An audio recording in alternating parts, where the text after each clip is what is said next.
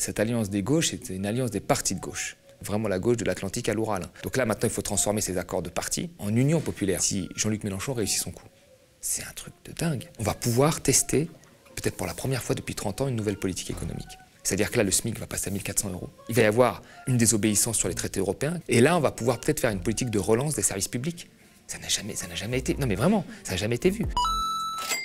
Bonjour à toutes et à tous et bienvenue dans ce nouvel Instant Porcher. Après un week-end marqué par deux temps forts, celui de l'investiture d'Emmanuel Macron et celui de la convention de la NUP, nous sommes ravis de vous retrouver aujourd'hui pour décrypter l'actualité avec l'œil expert de notre économiste Thomas Porcher. La NUP, la nouvelle Union populaire écologique et sociale, peut-elle porter Mélenchon à Matignon?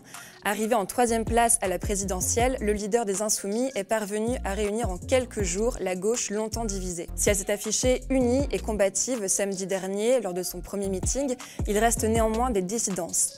Alors quels sont les défis qui attendent la NUP Nous aborderons la question avec Thomas. Et puis face à cette gauche réunie, quelle est la stratégie d'Emmanuel Macron pour les législatives qui arrivent à grands pas?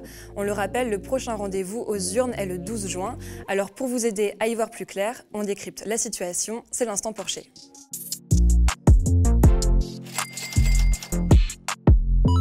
D'un côté, Emmanuel Macron investit pour cinq nouvelles années, de l'autre, une gauche unie et combative. Autant dire deux salles, deux ambiances, samedi dernier au Palais de l'Élysée et au Doc d'Aubervilliers en Seine-Saint-Denis, où se déroulait la première convention de la NUP. La NUP, Nouvelle Union Populaire Écologique et Sociale, qui a présenté ses 577 candidats samedi 7 mai. Jean-Luc Mélenchon a souligné la profondeur historique de ce moment. On l'écoute. Il n'y a pas de hasard. Il n'y a que des rendez-vous.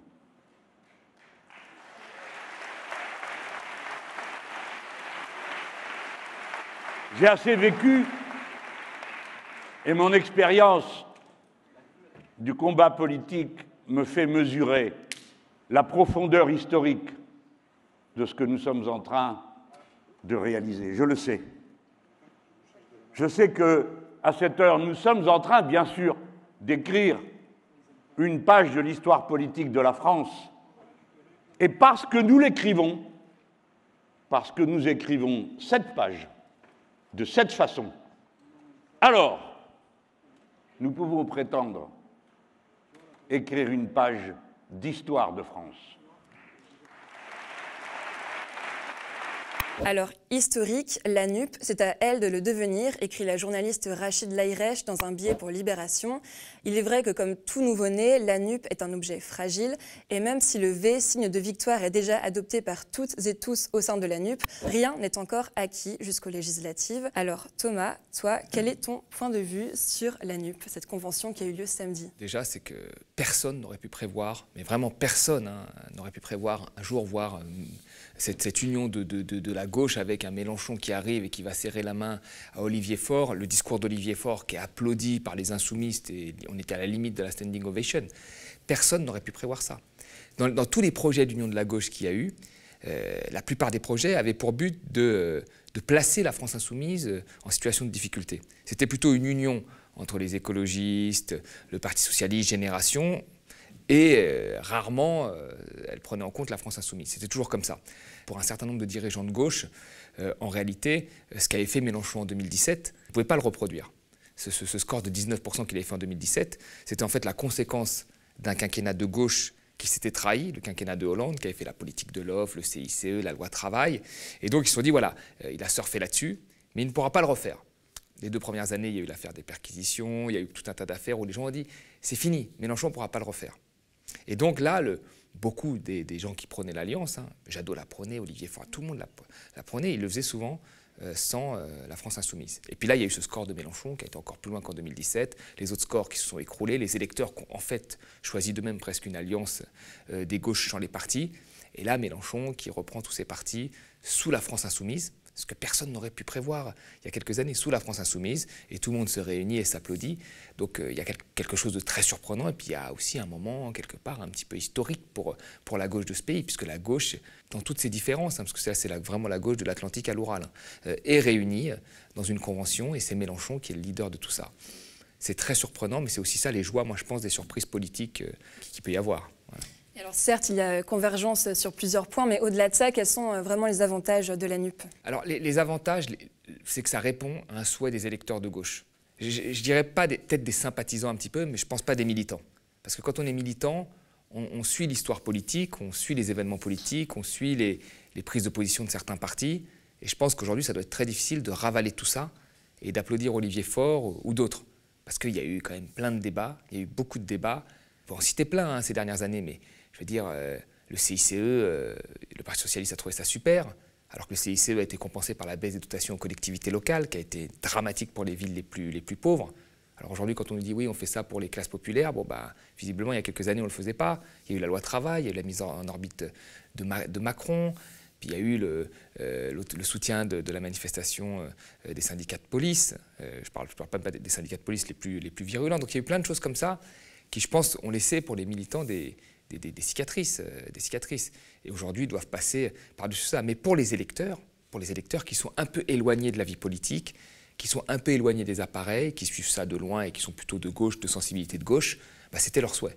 Hein, la majorité des électeurs de gauche voulaient une alliance des gauches. Ils le voulaient. PS, Europe Écologie Les Verts, LFI, bon, ils ne s'intéressent pas trop euh, là-dedans, ils n'ont pas été là euh, au, fond, enfin, au fond des questions, ils ne sont pas trop dans la vie politique. Donc eux, euh, ils vont aller voter tranquillement. Et donc là, cette alliance répond majoritairement à cela. La grosse difficulté, ça va être surtout sur les, militants et ceux qui connaissent en fait, ceux qui un passif. quoi c'est dur de réconcilier les gens qui ont un passif. Et puis, tu l'as dit, il y a eu un peu euh, un standing ovation euh, devant Olivier Faure euh, et autres. Il y a eu beaucoup d'acclamations, mais il y a aussi beaucoup de critiques et puis, bien sûr, des différends qui ne sont pas encore totalement oubliés, qui existent. quels, va être, quels vont être les défis de la NUP pour gagner les élections législatives, selon toi? Alors, les, bon, les, premiers défis, c'est de transformer en fait ce qui est d'abord cette alliance des gauches, c'est une alliance des partis de gauche. C'est des accords de partis. Alors je pense que tout le monde a bien compris, hein, surtout encore une fois ceux qui connaissent un peu la vie politique, que c'était un accord sur des circonscriptions. C'est surtout ça. Alors là, tout le monde est heureux, parce que tous ceux qui sont heureux sont ceux qui ont sauvé leur poste, ou qui vont avoir un poste, ou qui vont ne pas avoir de concurrents, et donc ont une possibilité de gagner. C'est ça qu'on a vu. Jusqu'à aujourd'hui, c'est ça. Alors il y a des éléments programmatiques. Euh, il faut bien sûr justifier. Mais je pense que les négociations, ont dû être, à mon avis, terribles, hein, parce que pour les négociations politiques, c'est quand même des choses un petit peu, je pense, euh, physiques. Hein. mais je pense qu'elles ont été plus sur les circonscriptions à accorder et les gens un petit peu euh, un, jeu de chaises, euh, de chaises tournantes que sur les histoires de fond. Donc ils ont un peu changé à la virgule quelques mots pour dire quelque chose de différent ou trouver des arguments pour ne pas avoir l'air de, trop se, soumettre. Mais grosso modo, c'était des accords de, de, de, poste, tout le monde le sait. Donc là, maintenant, il faut transformer ces accords de parti en union populaire. Il faut transformer cette union des partis de gauche en union populaire. Et là, c'est la campagne qui doit débuter. C'est ça le, véritable défi. Et le défi, ça va être de quoi à travers cette campagne? De convaincre tous ceux qui, ont dit plus jamais PS, parce qu'il y en a beaucoup qui, sont des, vrais militants, encore une fois, Front de gauche, LFI, qui ont fait les trois campagnes de Mélenchon, euh, et qui ont dit plus jamais PS quand il y a toutes les trahisons du PS, qui là vont devoir voter pour un candidat PS parfois dans leur circo. Ça, ça va être quand même, je pense, difficile. Et à l'inverse, il y a des gens qui sont de gauche, d'une gauche un peu plus centriste, qui auront du mal à voter pour Mélenchon Premier ministre. Vous voyez, je veux dire, ou pour un candidat LFI. Donc là, il va falloir convaincre quand même une partie de ces gens pour que ça se passe bien. Mais moi, ce que je dis, c'est que les militants sont ceux qui sont toujours le plus proches des appareils politiques. Il y a certains des militants là qui ont perdu leur place. Vraiment, ils l'ont dit, hein, et on en a vu hein, sur Twitter. Ils ont perdu leur place euh, au profit de quelqu'un qui a été parachuté. Je pense que ça doit être extrêmement difficile. En plus, c'est des gens souvent qui n'ont pas voix au chapitre, euh, qui n'ont pas la place dans la presse, qui ne pèsent que localement. Et donc ceux-là, on, on les évacue pour mettre quelqu'un qui va plus peser, probablement euh, euh, médiatiquement parlant, ou dans, ou dans le parti. Donc ça, c'est très difficile à gérer. Et puis l'autre chose aussi qui, est, qui, va être, qui va être difficile, c'est aussi qu'il y a un certain nombre de gens qui ont pris des risques pendant cette campagne. Moi, je pense à tous ces écologistes qui étaient élus, qui ont appelé à voter pour Mélenchon, donc qui ont été en frontal contre leur parti, ou même parfois des gens du PC, qui ont appelé à voter Mélenchon, qui ont dit voilà, là, il y a l'urgence sociale et écologique qui va passer avant euh, l'urgence de préserver mon parti, et qui, eux, ont disparu. Parce qu'ils ne sont pas dans les accords de parti, parce qu'ils n'ont plus de parti. Donc ils ne sont pas à la France Insoumise, ils ne sont pas à Europe Écologie Vert, ils ne sont pas au PC. Et ceux-là, ils ont joué le jeu, ils ont eu le courage vraiment, vraiment d'aller. Ça doit être dur, ils ont été radiés de leur parti et ils n'ont rien. Donc, donc non, mais il va y avoir quand même un certain nombre de rancœurs. Donc il faut passer au-dessus de tout ça. Et l'important pour passer au-dessus de tout ça, c'est là, et là on va revenir à ce qui a été minoré un peu dans les débats, à mon avis, c'est l'accord programmatique. Parce que imaginons-nous un petit peu là, ce qui se passerait si Jean-Luc Mélenchon réussit son coup. C'est un truc de dingue. Il va réussir son coup, il devient Premier ministre. On va pouvoir tester, peut-être pour la première fois depuis 30 ans, une nouvelle politique économique. C'est-à-dire que là, le SMIC va passer à 1400 euros je veux dire, depuis toujours, on nous dit que ça va être une On va pouvoir voir si ça va être une catastrophe ou pas et l'effet que ça va avoir. Il va y avoir euh, une désobéissance sur les traités européens qui nous empêche de faire des politiques de relance. Quand on veut investir dans l'hôpital, enfin, c'est pas pour rien que la Commission a, envoyé euh, aux pays membres euh, plusieurs alertes pour qui réduisent leurs dépenses sur la santé. À un moment, les traités nous obligent à faire des, politiques d'austérité. Et là, on va pouvoir peut-être faire une politique de relance des services publics. Ça n'a jamais, jamais été. Non, mais vraiment, ça n'a jamais été vu. L'expérience politique que l'on pourrait vivre là, pour moi, ce serait à la hauteur. Alors, faut pas que ça finisse de la même façon, mais ce serait à la hauteur de, Syriza en 2015 en Grèce. Moi, je me souviens quand Syriza a gagné en 2015 en Grèce, il y a eu un vent d'espoir des Grecs et de tous ceux qui suivaient ça. Et à l'époque, je crois que le PS ne soutenait pas euh, Syriza, soit dit en passant, parce qu'il faut, dire aussi les choses. Hein, parce que la France n'a pas été derrière Syriza, et c'est pour ça que Syriza a été écrasé. Mais il y avait une, un espoir réel qui a mal fini. Ça ne finira pas de la même façon parce que là, nous ne sommes pas la Grèce, nous sommes la France. Hein. Nous sommes la deuxième puissance de la zone euro, de l'Union européenne. Donc si nous commençons à, remettre en cause les traités, il va y avoir une vraie discussion. Si on a quelqu'un qui est capable de le faire, parce que François Hollande n'a pas été capable de le faire. On est la deuxième puissance. La Grèce était une puissance très, très petite, c'est pour ça qu'elle a été écrasée à un prix humain extrêmement lourd, avec la complaisance d'une partie de la gauche française. Bon, voilà. Mais là, il y aura un vrai espoir et on pourrait mettre en place des, des politiques économiques euh, différentes. Donc c'est à ça qu'il faut penser maintenant. C'est horrible, le monde politique est horrible parce qu'il fait des, victimes collatérales, mais derrière, si ça passe, on aurait un programme de rupture qui serait assez intéressant. Enfin, moi, je pense que même pour des gens qui ne sont pas des sympathisants euh, LFI ou des militants LFI, ou même, bah, ce serait quand même une expérience assez particulière. C'est-à-dire qu'on tenterait une autre politique économique que l'on n'a pas tenté depuis 30 ans. Et là, on peut, c'est à portée de bras. Donc rien que pour ça, moi, je pense qu'il y a un élan quand même qui serait... Voilà. Même, si j'étais un analyste politique, euh, parce que moi je ne suis, pas analyste politique de, de base, je serais intéressé de voir ça juste pour l'expérience politique que ça pourrait représenter. On l'a compris, la nouvelle Union populaire écologique et sociale a officiellement été investie à Aubervilliers samedi, mais plus tôt dans la même journée, c'est Emmanuel Macron qui, lui, était réinvesti au palais de l'Élysée. Le chef d'État a affirmé vouloir présider avec, je cite, une nouvelle méthode en planifiant, en réformant, en associant les Français. Alors, est-ce que cette nouvelle méthode inclut l'hypothèse d'une éventuelle cohabitation? On a le droit au doute. Toi, Thomas, comment penses-tu que euh, Macron euh, voit, perçoit la NUP? Je pense qu'il est très mal, parce que là, en fait, qu'est-ce qu'on a pensé quand on a regardé cette campagne? On a pensé que la France était passée à droite. Tout le monde disait, c'est, maintenant, la, France est de droite, la gauche est inaudible, on la voit pas. C'était ça que les gens pensaient, on la voit pas. Et puis là, quand même, surprise, il y a trois blocs quasiment à égalité hein, euh, au premier tour. Macron, Marine Le Pen et Jean-Luc Mélenchon. Et là, vous avez tout le bloc de gauche maintenant qui est uni. Donc, on va gagner quelques points, ce qui renforce ce, tiers. Macron, il sait très bien que le Front National, c'est quand même un peu plus difficile euh, pour les élections euh, législatives. Et donc, il pensait qu'il allait avoir que ça, en fait, en face de lui, le Front National, et qu'il allait pouvoir, que ça allait être moins facile que la dernière fois, mais qu'il allait pouvoir encore avoir la majorité. Et là, il doit se dire, bon, il y a quelque chose qui se passe à gauche, j'ai un bloc entier, ça va être très difficile. Donc là, son ennemi, ce n'est plus, en fait, euh, celui qu'il a eu au, au deuxième tour, ce n'est plus l'extrême droite c'est la gauche. Voilà, c'est la gauche. Et donc là, dans le choix des candidats, ce qui est très difficile pour lui, c'est qu'il doit et en même temps trouver des candidats qui puissent aller récupérer une partie de l'électorat de gauche qui refuse ces accords-là, une partie d'Europe Écologie Les Verts, qu'on a vu hier, hein, la tribune de José Bové, Daniel Cohn-Bendit, etc., une partie du PS, Cazeneuve, euh, Carole Delga, etc. Et en même temps, il doit garder son cap à droite, parce que toute sa, sa présidentielle, il l'a fait à droite c'est-à-dire la réforme des retraites à 65 ans, euh, la réforme du RSA avec euh, des, 20 heures obligatoires. Il ne peut pas perdre la droite. Donc là, ça va être, à mon avis, alors il est très très bon. C'est quelqu'un qui est très bon, hein, normalement, pour, pour mettre des coups de volant à droite et à gauche en fonction des, événements. Mais là, ça va être quand même difficile, parce que pour qu'il gagne, il faut qu'il rapporte une, partie des derniers électeurs de droite qui n'arrivent pas à voter pour lui, et une partie des électeurs de gauche, tu vois, qui sont déçus de l'accord. C'est comme ça qu'il s'assurera vraiment un socle solide. Donc ça ne va pas être évident. Je pense que là, il doit être travaillé. Alors qu'avant, il pensait que ça suffisait de prendre un petit peu à droite et c'était bon. Et là, je pense que ça doit être un peu plus compliqué pour lui. Et durant son discours, euh, il a fait le serment de léguer à une planète plus vivable. Et donc pour ce faire, son Premier ministre se verra chargé de la planification écologique.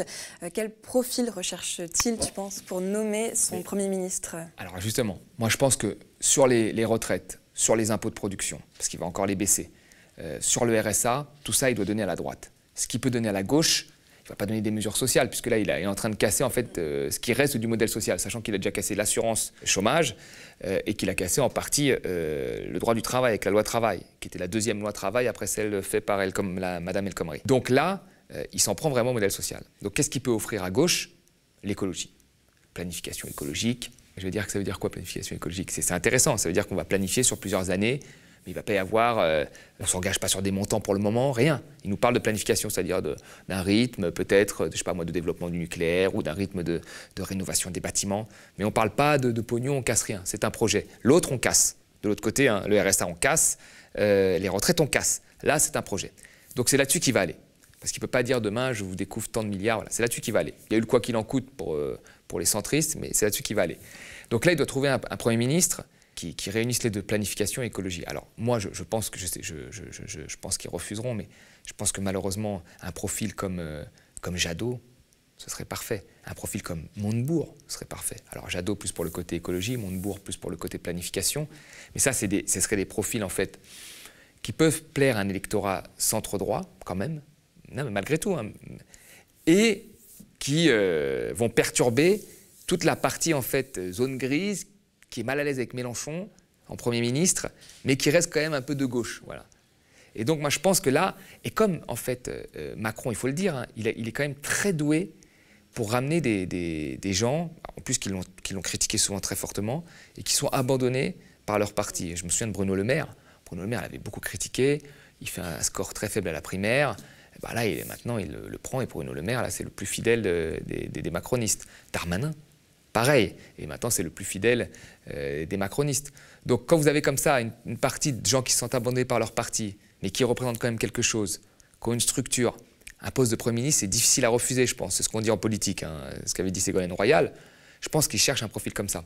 Après, en plus, c'est des gens qui, dans la, dans les, la configuration actuelle, euh, pourraient lui être même presque reconnaissants. Donc je ne pense pas que je, pense pas parce que Jadot, je l'ai vu, euh, enfin Montebourg, Jadot, je les connais, je les ai vus sur des combats. Euh, je, serais, étonné, mais, j'ai été surpris de, plein, de, gens en politique. Par exemple, quelqu'un comme Pascal Durand, qui était premier secrétaire d'Europe Écologie Les Verts, que j'ai vu vent debout contre le TAFTA, contre le CETA. Bon, bah, il a rejoint Macron aux européennes. Pascal Canfin, c'était pas la gauche euh, radicale, mais c'est quand même quelqu'un qui avait un certain principe. Il a rejoint euh, Macron aux européennes. Donc en politique, c'est souvent une succession de déceptions. Hein. On l'a vu avec Hulot, etc. Et Macron a une très grande force de conviction. Et euh, il arrive toujours à, trouver quelqu'un qui lui en voulait et qui après devient finalement lui doit lui doit quasiment tout. Donc moi je pense qu'il doit chercher des, alors il faut que ce soit des profils contrôlables, mais je pense que c'est le premier ministre va être un profil comme ça, un petit peu euh, qui va qui va taper un petit qui pourra un petit peu taper la gauche et qui acceptera les réformes de droite. Et selon toi, quelle stratégie il va mettre en place pour les législatives qui arrivent euh, très vite?